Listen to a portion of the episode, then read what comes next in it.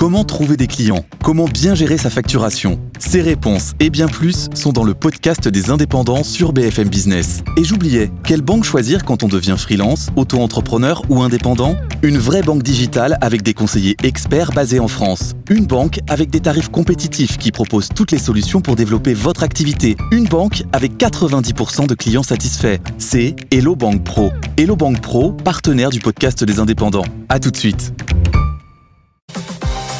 BFM Business, BFM Crypto, le club. Et ce Bitcoin décidément bien serein en ce moment, hein. alors que les marchés actions la semaine dernière ont beaucoup souffert. On le rappelle, hein, le CAC 40 a perdu 4% quasiment la semaine dernière. Mais le Bitcoin a tenu la barre des 30 000 dollars et, et, il la tient toujours en ce début de semaine. Bitcoin à 30 237 dollars. On va parler de l'avenir des cryptos et du Web 3 avec Pauline Armandet. Elle vient de nous rejoindre. Bonjour Pauline. Bonjour Guillaume. Auteur de cette newsletter apparaître tout à l'heure à 18h, comme chaque lundi, la newsletter BFM Crypto à laquelle chacun, on le rappelle, peut s'abonner gratuitement. Nathalie Janson aussi nous accompagne aujourd'hui. Bonjour Nathalie. Bonjour Guillaume. Et bienvenue aussi, professeur à la Neoma Business School. On va parler dans quelques minutes de BlackRock qui désormais adore le Bitcoin. On va parler aussi des devises numériques de Banque Centrale. On a euh, une communication de la BRI, la Banque des Règlements Internationaux aujourd'hui, qui nous dit que d'après elle, d'ici 2030, 24 banques centrales 24 banques centrales auront lancé leur devise numérique. On en parlera dans un instant. D'abord, Pauline, la newsletter, donc apparaître aujourd'hui, comme chaque lundi, c'est l'événement chaque début de semaine pour l'écosystème crypto. Et dans cette newsletter de la semaine, vous nous parlez de cette nouvelle édition à venir de Surfing Bitcoin, dont c'est vrai, l'écosystème parle de plus en plus. Ce sera fin août, du 23 au 25 août à Biarritz. Exactement. C'est un peu euh, l'événement pour celles et ceux euh, qui euh, ont envie de parler de Bitcoin, voilà, les pieds dans l'eau ou les pieds dans le sable, voilà, en fonction de ce qu'on veut. c'est un événement qui l'an dernier avait quand même réuni plus de 2000 participants. cette année, ils s'attendent à, un peu moins de participants, bon, bah, en raison du bear market, hein, du marché baissier des crypto-monnaies. Mais tout de même, il y a déjà plusieurs intervenants et intervenantes de qualité qui sont confirmés.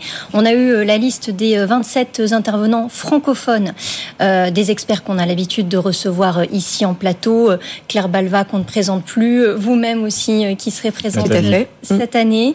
et il y a aussi des petits, des petits nouveaux, comme par exemple le député Renaissance Stéphane Vogetta, qui commence un peu à se faire connaître au sein de l'écosystème, puisqu'il est à l'origine de cette loi sur les influenceurs crypto, et même ben, un colonel, le colonel Duvinage, chef du centre de lutte contre les criminalités numérique à la gendarmerie nationale. Un colonel, carrément. On fait pas les choses à moitié. Oui, un colonel dans les cryptos. Euh, bon, bah voilà, c'est assez original.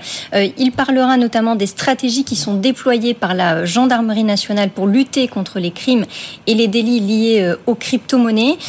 parce qu'on le sait, en fait, de plus en plus de bourses crypto vont voilà, coopérer avec des services de gendarmerie ou de police pour pouvoir retracer des, des transactions sur la blockchain qui seraient liées à des activités illicites.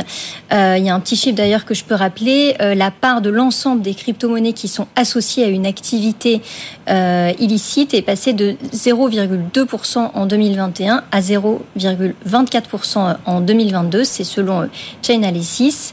donc c'est certes peu, mais c'est quand même en, augmentation. Et du coup, ça serait intéressant hmm. de parler avec le colonel de tout ça lors du sommet. Effectivement, donc fin août à Biarritz, quels seront les sujets brûlants susceptibles d'être abordés, les sujets brûlants autour du Bitcoin? Alors il y aura beaucoup de thématiques qui seront abordées cette année euh, à la fois technique du style euh, le Lightning Network euh, en France, son adoption, voilà où est-ce qu'on en est. Et parmi les sujets vraiment brûlants, Guillaume, déjà celui de l'euro numérique. Ah. voilà, puisque ça sera l'occasion d'en parler. Euh, vous êtes prête, Nathalie hein. Dans un instant, on va vous chauffer là-dessus. Le numérique. Cash Plus, c'est son. Cash Plus. Effectivement. Euh, alors, Jonathan Erscovici, donc qui est l'organisateur de cet événement, euh, il nous a expliqué en quoi, évidemment, ce serait un sujet cette année. il a rappelé que cet euro numérique, qui, voilà, la Commission européenne a présenté sa proposition législative la fin juin euh, pose aussi des questions en termes de vie privée. Et euh, selon euh, Jonathan Erskovici, bah voilà, avec cette monnaie numérique, il y a un risque d'augmentation du suivi des transactions et de l'intrusion dans la vie privée des citoyens. Il m'a expliqué qu'il n'est pas surprenant que la première monnaie numérique ait été émise par le gouvernement chinois, connu pour ses politiques de surveillance de masse. Et en fait, euh, selon l'organisateur de, cet événement, euh, il va rappeler que, euh, bah, au final, les problèmes qui sont posés par cet euro numérique peuvent aussi favoriser l'adoption du Bitcoin, qui euh, reste une monnaie décentralisée et euh, donc qui peut protéger aussi la vie privée. Donc ça peut aussi aller ah dans le sens de la communauté Bitcoin. Effectivement, Nathalie cache plus donc le futur euro numérique. On recevait sur ce plateau il y a quelques jours Gonzague Granval, l'un des pionniers de, de, la communauté en France, qui nous disait mais l'euro numérique ça va ça ne va répondre à aucun besoin. Euh, ce sera voilà une arme de plus effectivement pour la banque centrale pour peut-être euh, pouvoir euh, suivre les utilisateurs d'euros numériques, peut-être une atteinte à la vie privée, on ne sait pas, on verra, mais en tout cas ça ne répond aujourd'hui à aucun besoin existant, c'est ce qu'il nous expliquait. Oui, c'est euh, c'est un, drôle de projet, euh, mais qui euh, qui est là depuis. Ça fait quand même plusieurs années que les banques centrales se penchent dessus, mais pas pour des pas pour les mêmes raisons. Vous avez des banques centrales donc dans les pays en voie de développement qui s'y penchent parce qu'ils ont des problèmes de crédibilité de leur monnaie. Donc là, on peut comprendre qu'en fait c'est pour c'est pour remplacer celles qui marchent pas. Mais effectivement, quand on s'adresse à l'euro ou au pound ou au yen, on se dit mais pourquoi ou au dollar, pourquoi diable viendrait-il euh, remplir un quelque quelque rôle que ce soit, puisque euh, ce qu'on a aujourd'hui est satisfaisant. D'autant plus qu'il faut rappeler que ce n'est pas une blockchain. Euh, en fait, ce sera pas une blockchain. Donc, puisque en fait, il n'y a pas vraiment besoin, puisque dans l'esprit de la blockchain, on va valider des transactions avec des tiers de confiance, justement en évitant quand on décentralise sans tiers de confiance. Et de toute façon, la banque centrale est un tiers de confiance. Donc, ce serait un petit peu étrange d'avoir voilà une tiers de confiance qui qui se s'auto-censurerait lui-même. Donc, et, en effet, on se demande ce qu'il vient faire là. Alors, euh, parce qu'aujourd'hui, la monnaie électronique existe déjà, c'est-à-dire que la monnaie banque centrale physique représente euh, une part euh, qui décroît, même si elle est encore non négligeable en Europe, mais enfin, elle est toujours là. Donc, la seule, la forme électronique, c'est celle que les banques gèrent finalement. Et on se dit, mais pourquoi donc? Alors là, après, il y a deux, il y a effectivement deux types d'interprétations. Il y a ceux qui pensent que euh, effectivement ça peut être euh, un moyen après pour la banque centrale de faire ce qu'on appelle de l'hélicoptère monnaie, c'est-à-dire qu'elle pourrait aller euh, au gré de ce qu'elle veut, de, de micro-manager la politique monétaire et donc de dropper de l'argent quand elle en a envie pour, pour du coup des mhm. dépenses bien précises, puisque là on pourrait être très précis dans la dans le, le, la direction de la dépense, hein, on pourrait la, effectivement la, vraiment la rendre obligatoire, avec une date limite, avec plein de choses comme ça. ça. Elle distribuerait en fait des euros numériques à qui elle veut voilà. pour euh, tel ou tel type de dépenses et pas d'autres. Voilà. Et donc il y en a certains qui voient un moyen de financer par exemple la, la croissance verte, qui se disent bah voilà, c'est comme ça qu'on pourrait faire. Et puis il y en a d'autres qui se disent bah peut-être que c'est un autre but, c'est-à-dire que c'est plus sur la scène internationale, c'est un marché à prendre sur le marché de la devise euh, de, de, de, la devise numérique internationale. C'est-à-dire que comme euh, et c'est on se dit que c'est quand même peut-être le projet du, du fameux euh, yuan digital. C'est-à-dire que lui il y va parce qu'il n'a pas de représentation euh, de sa monnaie internationale. Enfin, sa monnaie n'est pas internationale parce qu'il l'a pas, il l'a pas voulu. Hein, déjà, faut bien le préciser. Parce que de toute façon, il la contrôle. Mais du coup, ce yuan digital qui, en ce moment, pour est, est utilisé aussi par d'autres pays compte tenu des conflits qui existent, eh bien, c'est il commence. Voilà, il peut prendre des parts de marché.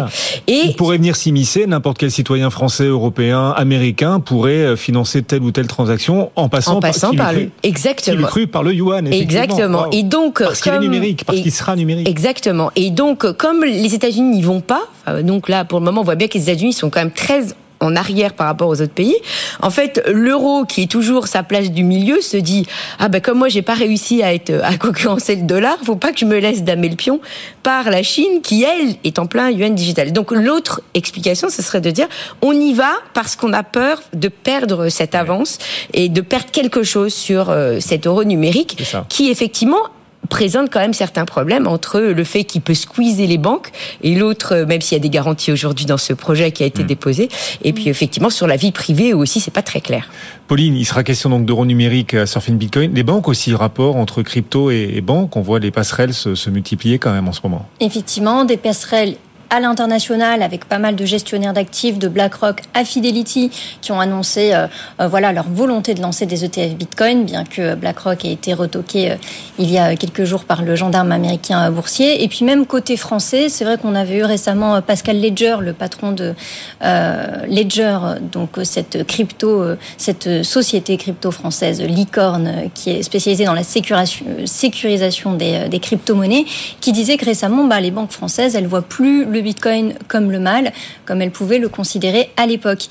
Et euh, évidemment, dans ce contexte, il y a quelques euh, grincheux qui pourraient dire que bah, la communauté euh, Bitcoin ou la communauté crypto au sens large est bien culottée de saluer l'avancée de, ces coopérations entre le système traditionnel et donc cette communauté, alors même que le Bitcoin a été notamment lancé eh bien, en pour euh, bah, contrer un peu ce secteur traditionnel. Hmm. Et ce à quoi euh, répond Jonathan Erscovici. Le patron de Surfing Bitcoin. Effectivement, qui nous dit, bah, en fait, nous, on croit fermement que la coopération et l'échange d'idées seront essentiels et ah. sont essentiels pour favoriser l'adoption et la compréhension du Bitcoin à grande échelle. Ça tombe bien parce que BlackRock, premier gestionnaire d'actifs au monde, BlackRock déclare sa, sa flamme au Bitcoin en annonçant la création, en déposant en tout cas un dossier pour la création d'un ETF spot Bitcoin et puis le patron de BlackRock qui explique que bah, finalement, oui, Bitcoin, c'est bien de l'or, c'est l'or numérique.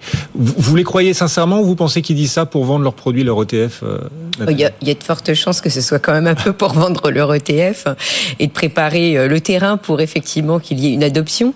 Oui, c'est effectivement intéressant de voir leur arrivée et c'est pas un hasard que cette arrivée se fasse euh, un an, enfin presque un an après euh, euh, la, toutes les débâcles des, des plateformes centralisées. Et, je pense qu'effectivement, ces grands acteurs de, de, de, la finance traditionnelle ont compris que ces nouveaux acteurs ont aujourd'hui un déficit de crédibilité, puisqu'en fait, il y a eu plein de scandales.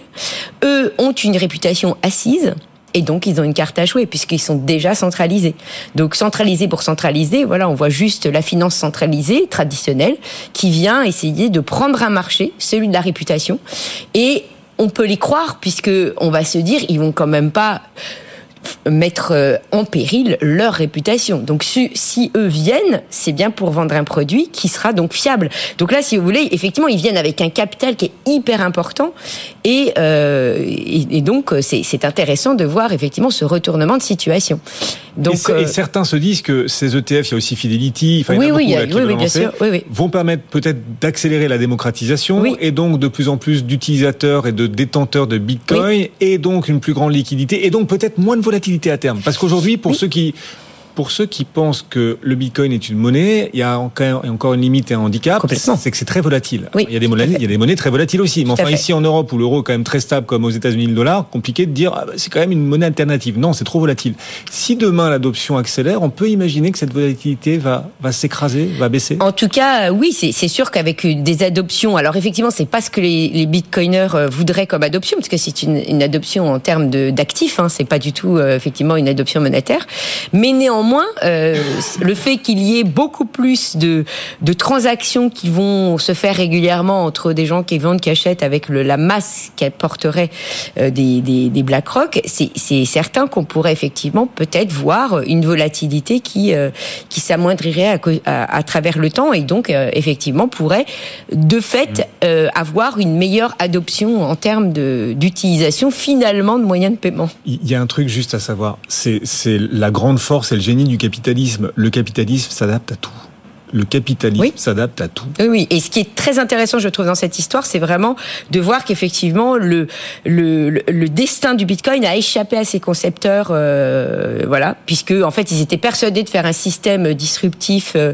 alors, il est disruptif, il est effectivement adopté euh, dans des pays où il y a des problèmes, où des gens veulent échapper à l'oppression de l'État, mais néanmoins, il va peut-être se faire finalement, il va peut-être arriver à une, une certaine vitesse de croisière grâce en en fait à, la finance traditionnelle, ce qui est quand même euh, hmm. un peu ironique. Nathalie Janson, professeure à la Neoma Business School, nous accompagnait. Pauline Armandé, la newsletter apparaître à 18h donc. C'est gratuit, hein, Pauline? C'est gratuit. Toujours. Oui, oui, oui. Quelle hmm. opportunité pour ceux qui nous suivent et qui nous regardent. N'hésitez pas à, nous, à vous abonner. Nous, on est déjà abonnés. Merci à toutes les deux de nous avoir accompagnés. Le club BFM Crypto chaque après-midi.